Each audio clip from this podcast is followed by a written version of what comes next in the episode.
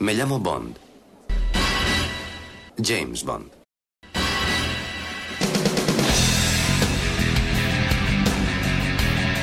Hola, soy Alberto López, alias Klaalk en los foros.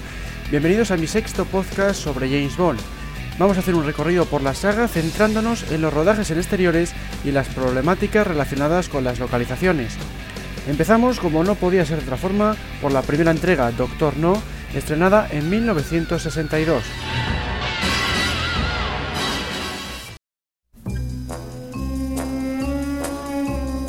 La localización principal de Doctor No fue Jamaica. Si bien el clima acompañó a la producción como era de esperar, hubo otro tipo de inconvenientes. Por ejemplo, la actriz principal, Ursula Andrés, se lastimó con un erizo de mar. En otra ocasión se patinó al caminar sobre un manantial plagado de rocas, lo que le provocó una herida en la rodilla. Es así que incluso se linchó, pero no fue lo suficientemente grave como para que llegara a apreciarse en sus provocativas escenas. Pero los mayores problemas surgieron durante el rodaje de la secuencia del pantano. Primeramente no resultó nada fácil encontrar un vehículo que pudiera hacer las veces de dragón. El guía que contrataron para localizar las diferentes zonas consiguió un tractor al que luego queda modificó para darle la apariencia necesaria. Una vez solventado este problema, vino el hecho de trabajar sobre el propio pantano. Estaba plagado de mosquitos y sanguijuelas y desprendía un olor insoportable.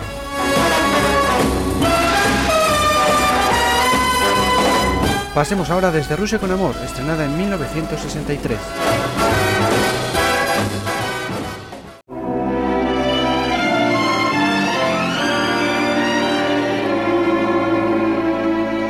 Los productores Albert R. Broccoli y Harry Saltzman nunca se imaginaron que resultaría tan costoso rodar en las calles de Estambul.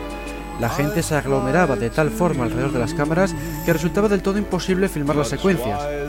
Finalmente, el director, Terence Young, ordenó a uno de los especialistas que hiciera una simulación de un intento de suicidio colgándose de una ventana para distraer a la multitud. Dado el éxito que tuvo la artimaña, la repitió en varias ocasiones para poder realizar el trabajo.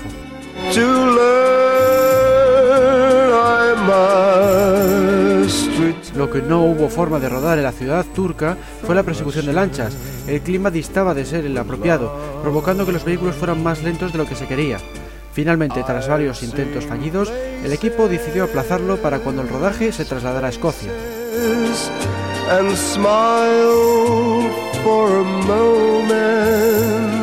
La siguiente entrega fue Goldfinger y se estrenó en 1964.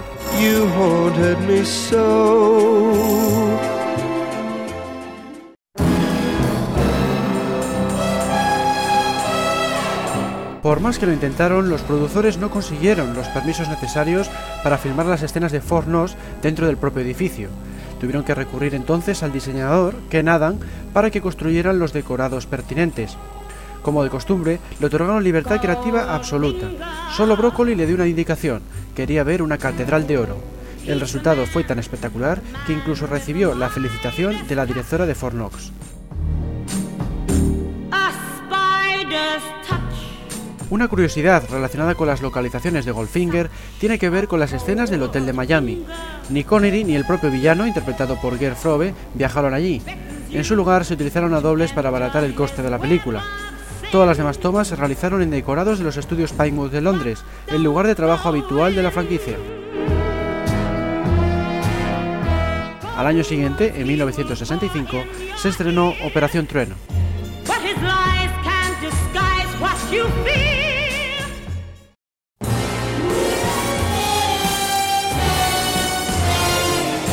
Cuando Bond a través de Pinder consigue que se apague la luz en toda la isla, no se trata de ningún efecto especial.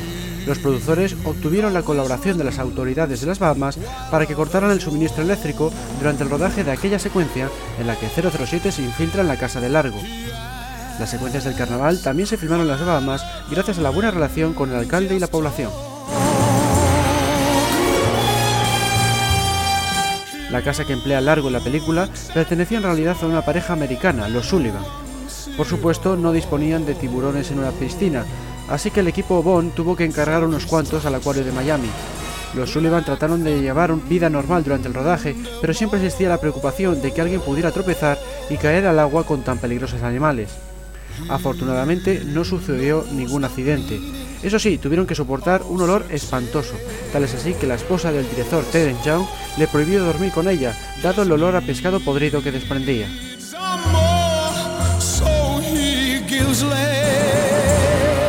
Nos vamos ahora a 1967, fecha en que se estrenó Solo se vive dos veces.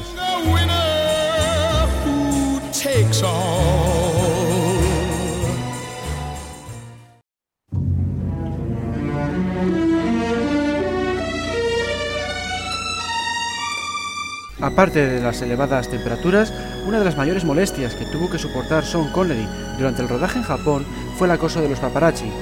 Por ejemplo, nada más llegar a su hotel, prescindió de cenar para evitarles, marchándose directamente a su habitación.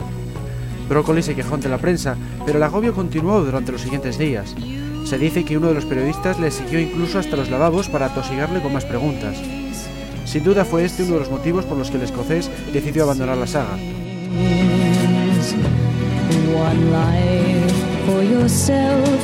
También hubo problemas durante el rodaje en el volcán. El helicóptero encargado de introducirse en el cráter tardó más de 5 minutos en salir de él por culpa de las corrientes de aire que allí había.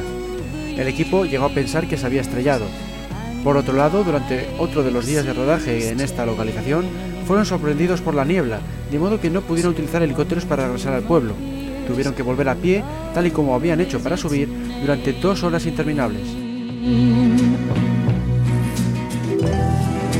La siguiente cinta fue Al servicio secreto de su majestad, estrenada en 1969.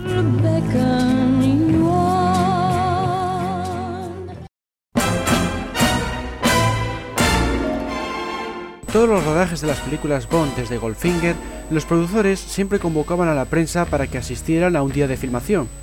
Sin embargo, en realidad nunca se rodaba.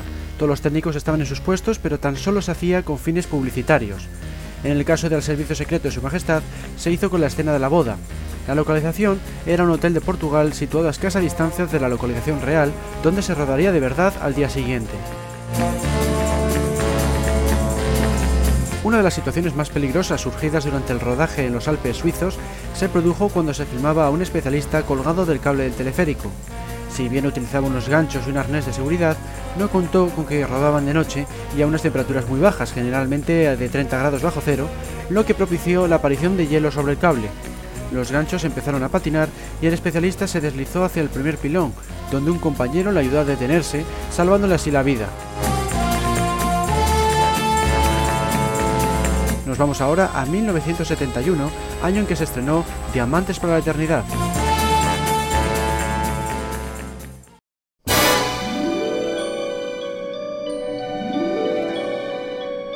Al igual que en otras tantas ocasiones, las multitudes supusieron todo un problema durante el rodaje en Las Vegas de Diamantes para la Eternidad. Una de las secuencias que más se vio perjudicada fue la de la persecución de coches. En concreto, hubo una toma que tuvieron que descartar porque aparecía gente viendo el rodaje al fondo de la misma. Era la secuencia en la que el coche de Bond atraviesa a dos ruedas un estrecho pasadizo. Obviamente se tuvo que repetir la toma, pero el conductor especialista se equivocó e inclinó el vehículo sobre las ruedas contrarias, de forma que no encajaba con la primera parte de la secuencia, el momento en el que pasa a estar sobre dos ruedas. La única solución a la que tuvieron que aferrarse los productores fue durante el montaje, donde incluyeron una toma de Bonnie y Tiffany en el interior del automóvil ladeándose mientras pasan por el callejón. Se pretende así dar el efecto de que el coche cambia de inclinación para concordar con la toma del especialista. Durante el rodaje de la batalla de la base petrolífera se produjo un error de comunicación que a punto estuvo de obligar al equipo a repetir la secuencia. El ayudante de dirección, al oír el grito de acción por parte del director, olvidó que solo se trataba de un ensayo y activó los explosivos. Milagrosamente, uno de los cámaras de los helicópteros se puso a rodar y de ese metraje se obtuvo la secuencia final.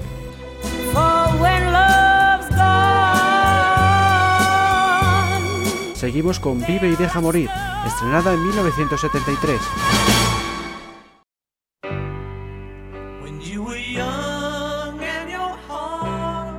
La persecución de lanchas fue sin lugar a dudas la secuencia más complicada de Vive y deja morir. Los accidentes fueron muy numerosos, aunque ninguno fue de gravedad. Incluso durante la preparación de las escenas se produjo algún que otro susto. Por ejemplo, mientras Roger Moore practicaba la conducción de su lancha, se acabó la gasolina y se paró el motor, lo que impedía manejar el vehículo.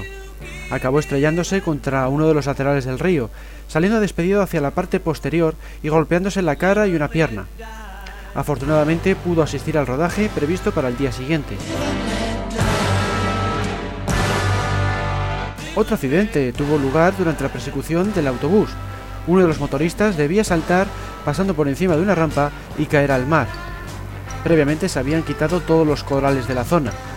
Sin embargo, fue a parar justo a un espacio en el que seguía habiendo coral. Por fortuna, el impacto no le causó mayores problemas. La siguiente película fue El hombre de la pistola de oro, estrenada en 1974.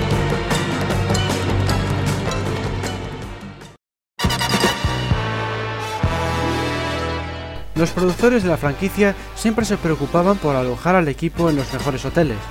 Sin embargo, cuando se rodaban las escenas de la isla de Scaramanga, se vieron obligados a utilizar un antiguo prostíbulo en muy malas condiciones. El problema estaba en que se trataba de una zona un tanto desconocida y poco poblada. De hecho, para llegar a la isla tenían que ir en las canoas y embarcaciones de los lugareños. En la actualidad, gracias a esta película, se ha convertido en un sitio turístico, con visitas guiadas a la hora llamada Isla James Bond. La escena en la que Bond pretende reunirse con la señora Anders en un estadio de boxeo fue rodada en un pabellón real. Esto no tiene nada de llamativo si se contempla la secuencia y se observan la multitud de extras que en ella aparecen. Lo realmente curioso reside en el hecho de que los luchadores pelearon de verdad y la gente realizaba sus apuestas como si de un combate más se tratara. Pasamos ahora a La espía que me estrenada en 1977.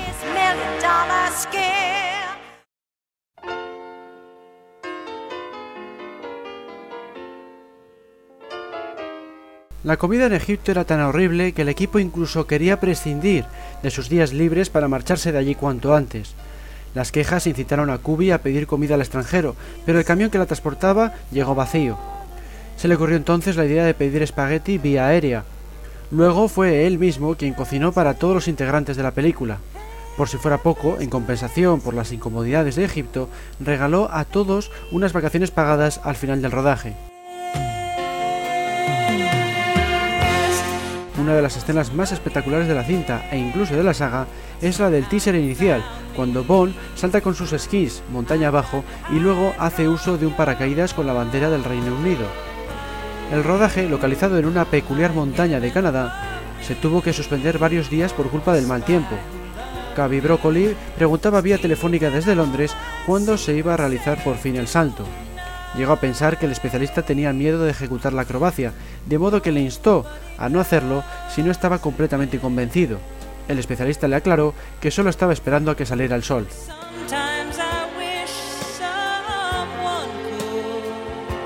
Nos vamos a 1979, año en que se estrenó Moonraker.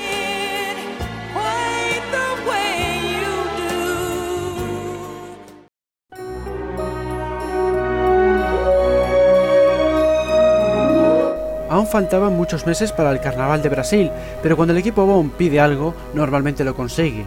Y como un Raker no fue una excepción.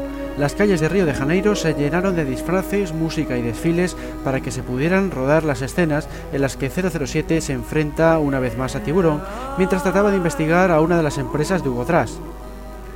La secuencia recuerda a aquella otra de Operación Trueno en la que también Bond debía huir de sus perseguidores en pleno festejo.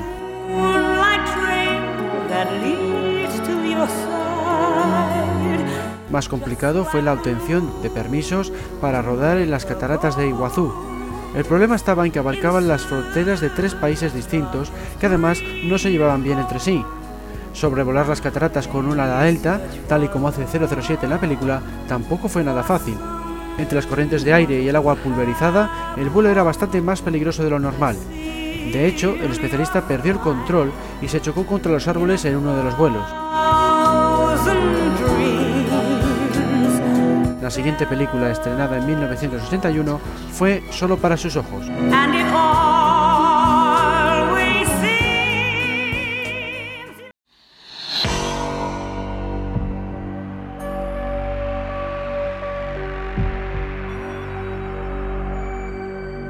La decimosegunda entrega de la saga siempre ha sido muy criticada por la representación que hace de Madrid. Se muestra un entorno rural habitado por agricultores. Todo fue una cuestión de presupuesto. La mayor parte del filme se rodó en Grecia y estas secuencias no fueron una excepción. Así se ahorraron tener que viajar a otra localización más, a cambio de perder algo de realismo.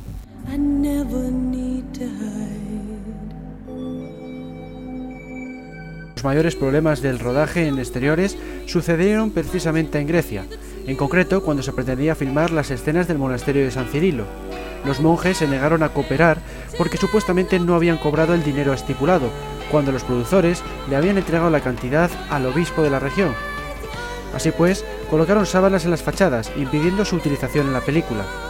El equipo de rodaje se vio obligado entonces a construir su propio monasterio en una roca de la zona. La decimotercera entrega de la serie fue Octopussy, estrenada en 1983.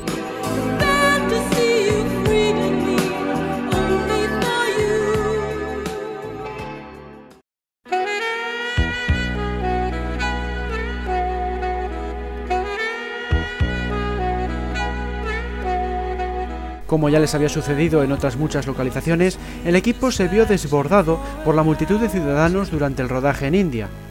Contrataron un buen número de extras, pero siempre aparecían varios centenares más de los que necesitaban. Finalmente se consiguió un control más o menos eficaz de la gente, pero en una ocasión se coló un ciclista en plena persecución de motocarros. Se le puede ver en la película, ya que esas tomas se conservaron en la versión final. Como curiosidad relacionada con este país, el equipo Bond observó que en una sala de cine de la ciudad se estaba proyectando Moonraker.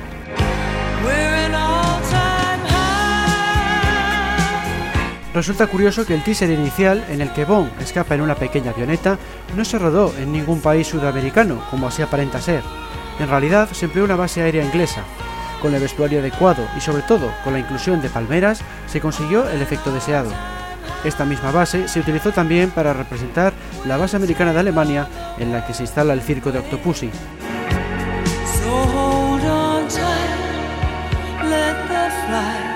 Pasamos ahora a la última película de Roger Moore como James Bond, Panorama para Matar, estrenada en 1985.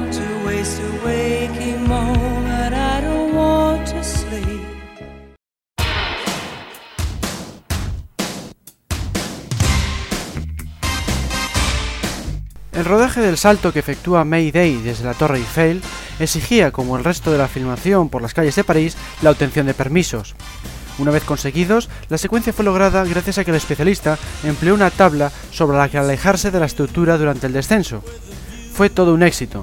El problema vino al día siguiente, cuando el especialista suplente efectuó el mismo salto a margen de la producción.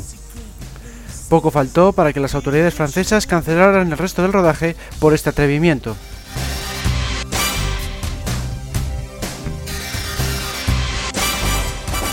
Otra de las localizaciones de la cinta fue San Francisco, las autoridades dieron todos los permisos necesarios al equipo Bond y fueron incluso más allá al permitir el rodaje del incendio del ayuntamiento. Fue una simulación, pero generalmente los alcaldes suelen ser reacios a este tipo de concesiones. En agradecimiento a esta colaboración, Cavi Broccoli decidió realizar la premier del filme en esta ciudad en vez de celebrarlo en Londres, como ha sido la costumbre en la franquicia. La siguiente entrega, correspondiente al año 1987, fue Alta Tensión.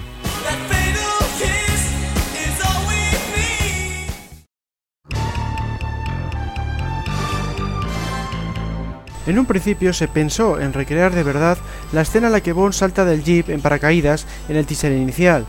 Fueron al desierto de Mojave para que pudieran dejar caer el vehículo sin afectar a nadie. Le colocaron un paracaídas para que fuera posible realizar una segunda toma elevaron el jeep por medio de un avión y le dejaron caer, pero resultaba harto complicado conseguir el efecto de que Bond sale de él y salta en paracaídas. Además, en el segundo intento, el paracaídas del jeep se enrolló, de modo que quedó reducido a un amasijo de hierros. Al final se consiguió la secuencia lanzando al jeep en la propia localización, en Gibraltar, por medio de un cañón de aire y poniendo en su interior un maniquí manejado por control remoto. El rodaje de la secuencia en la que Bond y Kara huyen del ejército checo subidos en la caja del chelo dio varios problemas. Si bien le añadieron unos esquís para que se pudiera conducir, se perdía el control con mucha facilidad. Tal es así que en una ocasión se sobrepasaron el límite establecido y un miembro del equipo se tuvo que lanzar sobre los actores para detenerlos. Y es que había bastante riesgo porque a un lado había un precipicio. Pasamos ahora a la segunda y última película de Timothy Dalton como James Bond, Licencia para Matar, estrenada en 1989.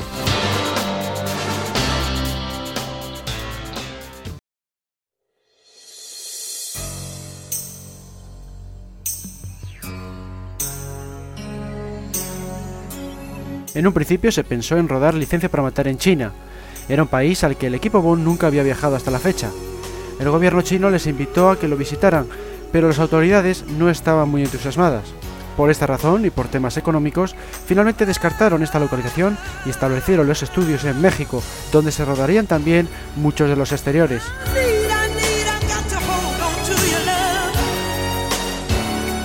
Precisamente en México se produjeron las mayores dificultades, sobre todo durante el rodaje de la persecución de camiones. Se llevó a cabo en Rumoroso, una zona que se decía estaba maldita. Los productores llegaron a creerlo cuando les empezó a ocurrir todo tipo de hechos extraños. Por ejemplo, el vigilante del parking donde se aparcaban los camiones creyó ver a un fantasma y uno de los vehículos se movió por su propia cuenta. En otra ocasión, cuando se filmaba la toma en la que Sánchez dispara un cohete a la avioneta de Pam, el proyectil impactó a un técnico de líneas telefónicas que estaba a unos 4 kilómetros de distancia reparando un poste.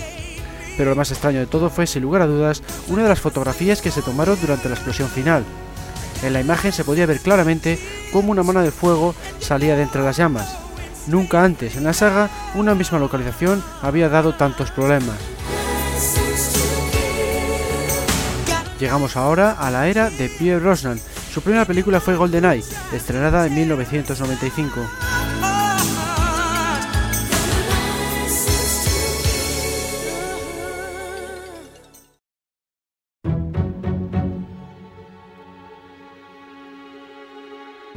Los productores habían previsto rodar la persecución del tanque en la ciudad de San Petersburgo, donde se desarrolla realmente la acción en la película, pero lo tuvieron que descartar por motivos de seguridad.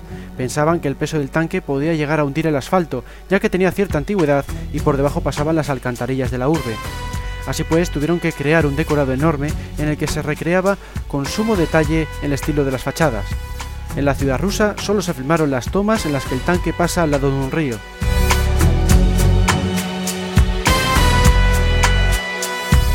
Al final de la película, Bonnie y Natalia viajan a Cuba. Sin embargo, todas las secuencias se rodaron en Puerto Rico porque resultaba más fácil trabajar allí. Lo mismo sucedió en otro día. En esa ocasión se sustituyó La Habana por Cádiz, en España. Pasamos ahora a El Mañana Nunca Muere, estrenada en 1997.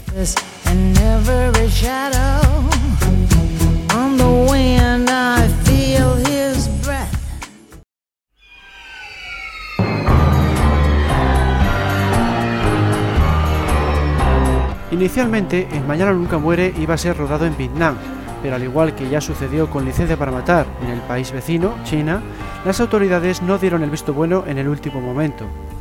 El equipo Bond tuvo que utilizar en su lugar Tailandia para las secuencias de la persecución en moto. La secuencia en la que Bond y Wailin se dirigen a interceptar el barco invisible de Carver se rodó muy cerca de la llamada isla James Bond, aquella que sirvió de guarida para el personaje de Scaramanga en El hombre de la pistola de oro. Si se ve detenidamente la escena, se puede llegar a ver detrás del barco de vela. La siguiente entrega, estrenada en 1999, fue El mundo nunca es suficiente.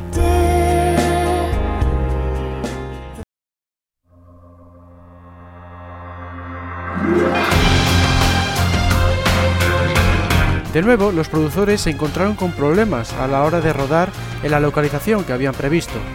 En esta ocasión tuvieron que descartar Turquía porque se encontraban en pleno conflicto.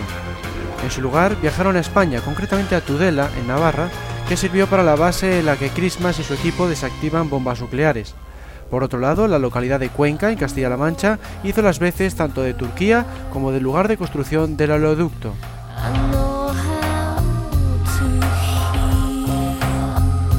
El equipo Bond y especialmente Pierce Brosnan nunca antes vieron una respuesta tan entusiasta de los ciudadanos como cuando rodaron la secuencia del teaser inicial en Bilbao, España. Según declaraciones del propio Brosnan, parecía como si hubiera vuelto a la Beatlemanía. Por fortuna para los productores, las autoridades hicieron bien su trabajo y retuvieron a las multitudes. Nos vamos ahora a Muere otro día, estrenada en 2002.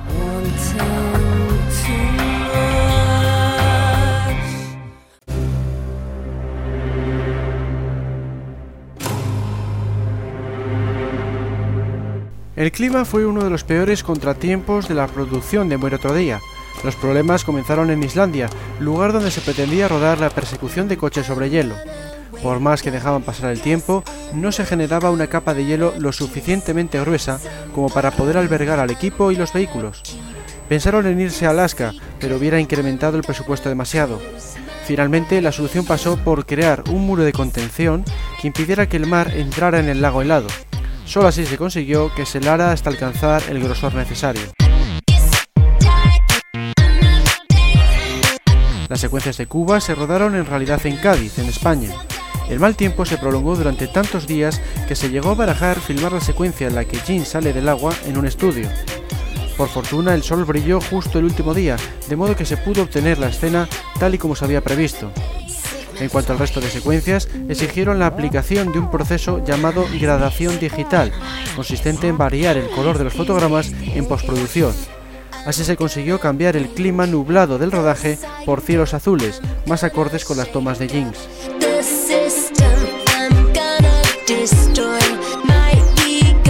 Una vez estrenada la película, levantó bastante polémica en tierras coreanas, lugar donde se desarrolla buena parte de la acción.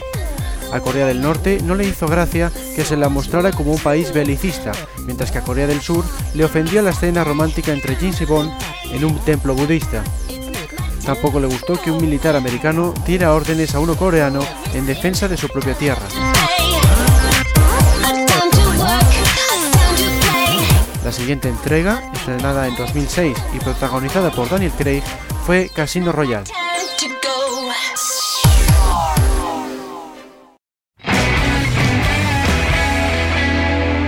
Muchos pensarán que las escenas de la persecución a pie de Madagascar se rodaron en un decorado. Lo cierto es que se trata de un hotel abandonado real, localizado en las Bahamas.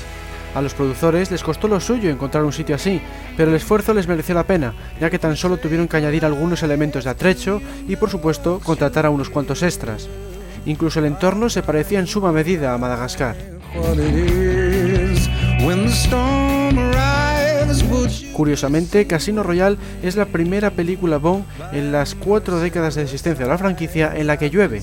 Se puede apreciar en dos ocasiones, al principio de la película, cuando Le Chiffre visita a un grupo armado africano y casi al final, durante las secuencias en las que Bond permanece ingresado en una clínica.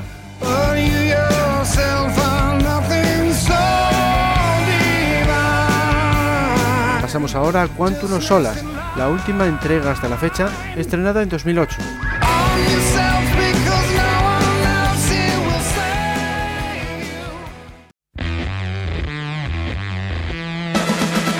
La vigésimo segunda película de 007 ha batido el récord de localizaciones de la franquicia. Suma un total de 7 países, Chile, México, Austria, Italia, Panamá, España y por supuesto Inglaterra. Curiosamente también tiene el récord de duración más baja, con un total de 106 minutos. El rodaje en Chile no estuvo exento de polémica. Los productores utilizaron este país para representar en la película Bolivia. El presidente de este país se quejó de que salude a Bolivia como un país narcotraficante. Tampoco le hizo mucha gracia que se representara por medio de localizaciones chilenas. Por otro lado, un alcalde chileno irrumpió en el rodaje en su localidad para quejarse de que se tomaba como si fuera una ciudad boliviana, cuando hacía tiempo que pertenecía a Chile. El político tuvo que ser detenido por la policía momentáneamente.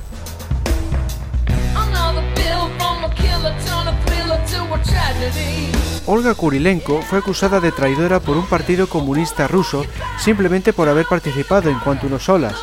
En un manifiesto más propio de la Guerra Fría que de la actualidad, se la considera parte de la maquinaria propagandística en contra de la Unión Soviética. Se la critica porque recibió educación gratuita, ya que Ucrania pertenecía antaño a Rusia y ahora se dedica a unirse a 007, al que siempre han considerado una forma de desacreditar a su país.